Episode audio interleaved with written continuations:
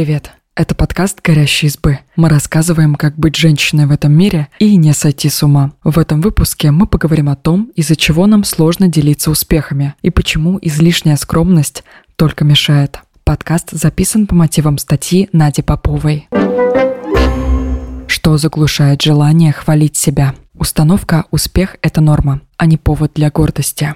Используя систему кнута и пряника, родители, учителя и другие взрослые порой забывают про сладкое. Они замечают только неудачи ребенка, а успехи игнорируют. В итоге он запоминает, что ошибки – это ужасно.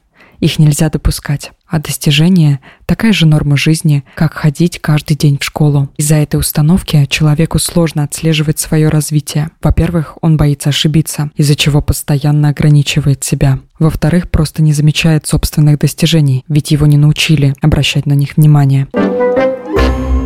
Установка рассказа об успехе – это хвастовство. Иногда мы не говорим об успехе, потому что боимся получить ярлык «хвостун» и «понтовщик». Такая установка возникла под влиянием общества. В русской культуре 20 века существовало понятие корпоративной гордости. В СССР человек мог гордиться тем, что он советский гражданин или работник металлургического завода. Гордиться принадлежностью к чему-то большему считалось нормальным, а вот рассказывать о собственных успехах было не принято. Все потому, что общество и государство стояли выше индивидуальности. На установку «хвалить себя равно выпендриваться» повлиял даже язык. Согласно теории языковой картины мира, он отражает и формирует нормы, действующие в обществе. Так слово «гордость» в русском языке приравнивали к гордыне со значением «заносчивость» и «высокомерие». Лингвист Алексей Шмелев в своей книге «Русская языковая модель мира» пишет, что гордость стала синонимом чувства собственного достоинства, то есть обрела положительный оттенок только в начале 21 века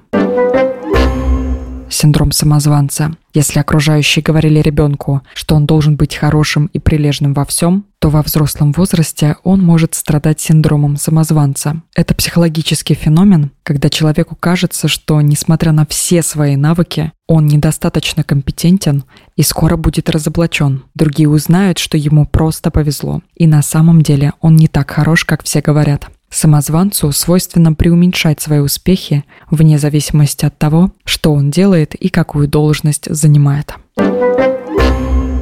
Токсичное окружение. Когда другие не разделяют вашу радость и гордость, вы, скорее всего, не захотите рассказывать о своем успехе. Конечно, нужно учитывать контекст. Если близкий человек потерял работу или разорвал отношения, то, вероятнее всего, рассказ о свежем достижении будет неуместен. Но когда окружение делится только неудачами и проблемами, это пагубно влияет на вас. Вы начинаете испытывать неловкость за свое счастье, пока у других черная полоса. Другой причиной может быть отсутствие поддержки. А что такого, что ты устроилась на работу? Станешь начальником? Тогда поговорим. Смотри, не зазнайся. Причиной обесценивания может оказаться менталитет краба. Это эгоистическое поведение, когда человек не терпит успеха другого. Если я не могу что-то сделать, то ты тоже.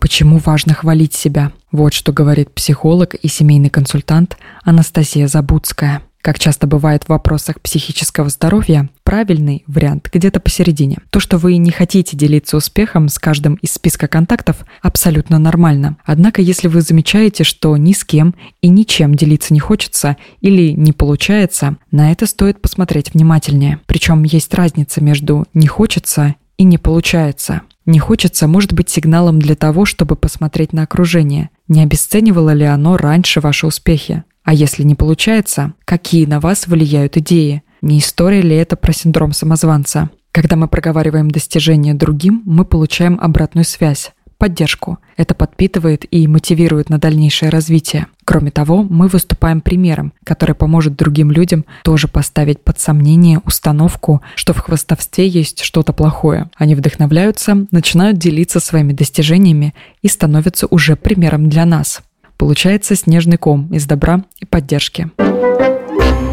Как рассказывать о своих успехах? Научитесь хвалить самих себя. В первую очередь полезно смотреть, как мы сами относимся к своим достижениям, удается ли нам делать их частью своей истории, замечать заслуги, хвалить себя за них и вписывать в биографию. Чтобы научиться этому, можно записывать ваши победы, не только большие, но и маленькие, в бумажный блокнот или документ на компьютере или телефоне. Другой вариант – представить, что самый близкий человек рассказывает вам о своей победе. Подумайте и запишите, как бы вы его поддержали, какими бы словами хотели это сделать. И затем перечитайте это как письмо самому себе.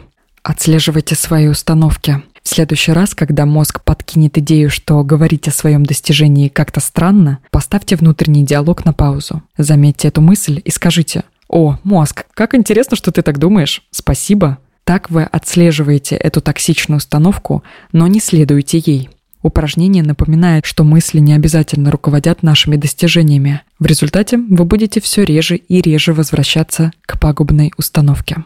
Делитесь успехами с теми, кто вас поддержит. Ученые пытались ответить на вопрос, почему людей раздражают успехи других. Все дело в эмпатическом разрыве. Человек проецирует свои положительные эмоции на другого и ожидает, что слушатель разделит его радость но не все готовы поддержать это.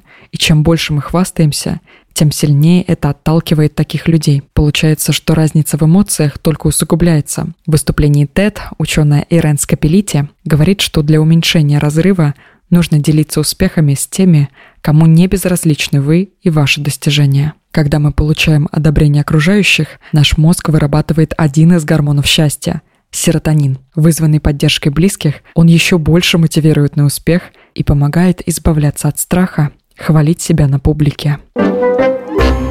Спасибо, что послушали этот выпуск. Подписывайтесь на наш подкаст, пишите в комментариях о своих впечатлениях и делитесь ссылкой с друзьями. Пока! you